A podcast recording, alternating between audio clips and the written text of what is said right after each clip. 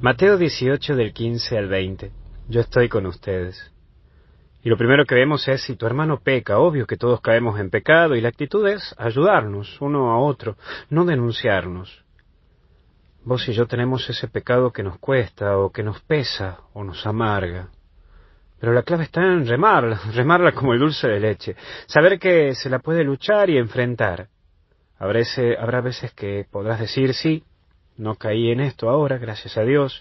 Y otro día te tomará esa tristeza de decir que caíste otra vez y decís, hoy otra vez caí en esta. Pero mira, la clave es lucharla.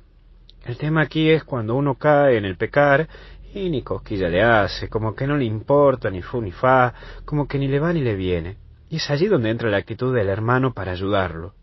Ahí, sí, ahí. En ese momento hay que ayudarlo y mostrarle que otros se dan cuenta de algo que él o ella no se da cuenta. Intencionalmente o no, porque hay personas que sí se dan cuenta, pero no le importa. Pero no es que el hermano tiene que estar como árbitro de fútbol, fijándose en qué cae el hermano y decirle, che, mira, caíste en esto, y vamos al bar y busquemos el bar para ver la repetición de la acción y recriminarlo y atacarlo. No, no, no, no, no. No te equivoques. Eso no es tu tarea. La tarea es cuando uno no se da cuenta. Y eso no podemos caer para para lo, para lo chichana o de, hacer esto, de hacer el otro, para... No, no, no, no.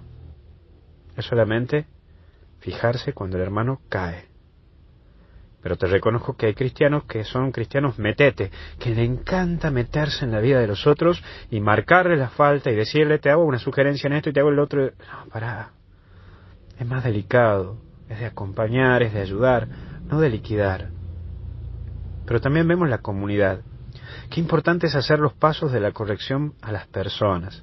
Hablar a solas, luego cara a cara, primero, por supuesto, mostrando el error desde el cariño, desde la cercanía. Corregir para construir una vida linda con el otro, y no corregir para destruir y pisotearlo al otro. El cara a cara es fundamental, porque hay veces que se enteran los otros del error de la persona y al último se entera la persona. No, eso es caer en el chismerío más que en la corrección. Aprende a mirar a los ojos a la persona que le estás pifiando en la vida y que no está construyendo, o no se da cuenta. Ayúdalo porque no lo ve, no se da cuenta, no dimensiona.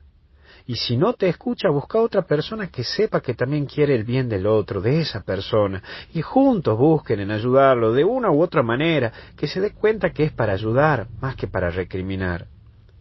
Pero si después se ve que le resbala a esa persona lo que le digan y no le importa lo que hace la gente que lo quiere para ayudarlo, bueno, es entonces donde debemos considerar que no hay interés por vivir la vida de esta manera la cual queremos vivir todos los cristianos. Si ya se cierra la ayuda de los que lo quieren, incluso manifestándose de millones de maneras esa búsqueda de ayuda, y no quiere entonces, bueno, entonces no corras contra la corriente porque te llevará estampado y te va a tirar a vos, te va a hacer tóxico. Entonces en esto debemos reconocer que hay pasos, pero también hay límites. Y el límite en esto lo pone el otro, porque cuando se le habla de mil maneras y de mil formas, y ya no es que no lo quiere ver, sino más bien es que lo ve y ya no lo quiere cambiar, entonces ahí hay que rezar y no caer en la soberbia de buscar que cambie esa persona sí o sí. Hay que aceptar esa libertad del otro y saber dar un paso al costado luego de haber intentado y haber hecho los pasos. Pero eso sí, haberlo intentado. Y por último, la comunión. Jesús termina hablando de ese poder de la comunión entre los cristianos, el rezar el uno por el otro, como también uno junto al otro. Nuestra fuerza está allí. Por eso cada domingo en el que nos reunimos, pedimos y agradecemos como comunidad. Qué fuerte nos hacemos los cristianos cuando nos unamos por un mismo fin y oramos. Qué fuerte nos hacemos cuando en cada misa cantamos, rezamos, oramos en nombre de Jesús. Allí está un potencial que debemos construir más, juntarnos a orar y cantar por aquellos que están a nuestro alrededor. Una comunidad orante es fuerza y luz para la misma iglesia. Juntate con tu hermano, con tu hermana, y oremos por nuestra iglesia, por vos, por mí, por aquellos que quieren cambiar, por aquellos que cometen errores y no se dan cuenta, como también por aquellos que no quieren cambiar, que se dan cuenta de sus errores y siguen en la misma. Que Dios te bendiga y te acompañe En el nombre del Padre, del Hijo y del Espíritu Santo. Hasta el cielo no paramos.